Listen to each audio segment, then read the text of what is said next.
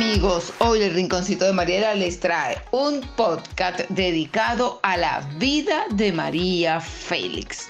Nacida en el rancho El Quiriego, cerca de Álamos, de niña se trasladó a Guadalajara, donde ganó un concurso de belleza. Estuvo casada con el compositor Agustín Lara, autor de Granada y El Chotis Madrid, entre otras, y con el famoso cantante y también actor Jorge Negrete, con quien formó en muchas películas una pareja protagonista que ha pasado ya a la historia de la cinematografía mexicana. María Félix fue descubierta por el director Miguel Zacarías, quien intentó y logró potenciar aquella apasionada frialdad que caracterizaba sus actuaciones. Con Miguel Zacarías debutó en el cine en 1942 interpretando la película El Peñón de las Ánimas, que inició la lista de los films en los que compartiría reparto con el que iba a ser más tarde su tercer marido Jorge Negrete. Trabajó por toda Latinoamérica y también en Europa, sobre todo en España, Francia e Italia, donde alcanzó gran popularidad. El realizador Fernando Palacios le hizo estudiar arte dramático. Con este director consiguió su primer éxito importante en La Mujer sin Alma 1943, film en el que tomó cuerpo su arquetipo arquetipo de mujer bella y altiva. En el mismo año, 1943, se le adjudicó el papel estelar de la cinta Doña Bárbara, basada en una adaptación de la obra de Rómulo Gallegos y dirigida por Fernando de Fuentes. En esta película interpreta a una mujer soberbia, dominante, cruel, la clásica devoradora de hombres, lo que en el cine estadounidense se denomina vamp, término procedente del apócope de vampiresa o mujer fatal, que habría de convertirse en su caracterización predominante a lo largo de toda su carrera cinematográfica. La doña, como solía llamársela, se convirtió pronto en un mito viviente del cine mexicano. La Academia Mexicana de Ciencias y Artes Cinematográficas le otorgó el premio Ariel a la mejor actriz en tres ocasiones. En 1947 por Enamorada, en 1949 por Río Escondido al igual que Belleza Maldita, dirigidas magistralmente por Emilio Fernández el Indio y en 1951 por Doña Diabla.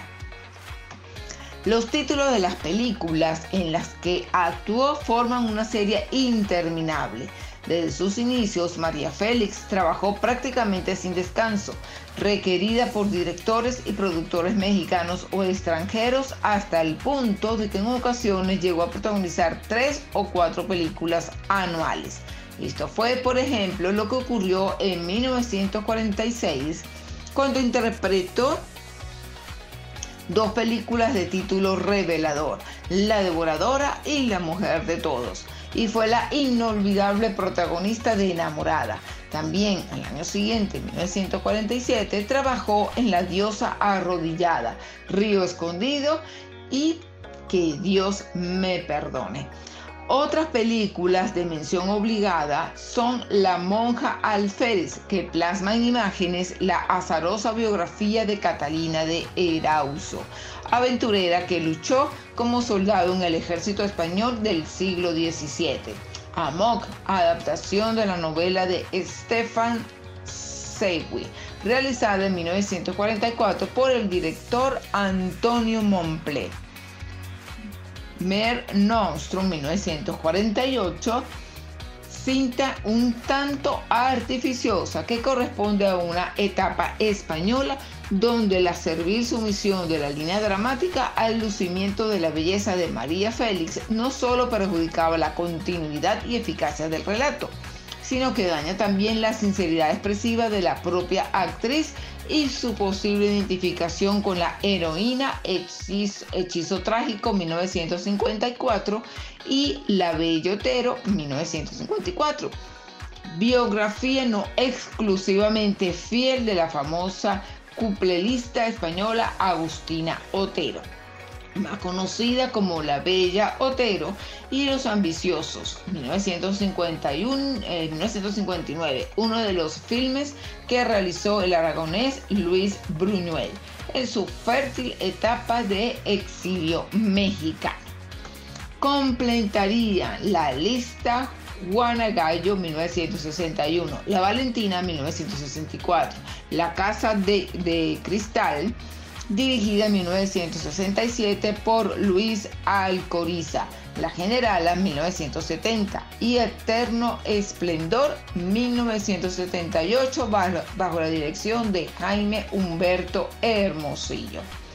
En 1970 participó además en la serie televisiva La Constitución, por lo que se refiere al panorama internacional cabría poner de relieve su colaboración con la cinta French Can dirigida en 1954 por Jean Renoir. En ella se lleva a cabo una evocación de Montmartre de 1890 que concluye con una brillantísima y frenética escena de baile. En 1981, la Academia Mexicana de Ciencias y Artes Cinematográficas le otorgó un Ariel especial como reconocimiento a su dilatada y fecunda trayectoria cinematográfica, así como su aportación al panorama interpretativo mexicano. María Félix fallece el 8 de abril de, de 2002 en Ciudad de México. Espero que les haya gustado este podcast dedicado a una, sin lugar a dudas, a una de las mejores actrices del cine mexicano como lo fue María Félix. Gracias y nos escuchamos en nuestro próximo podcast.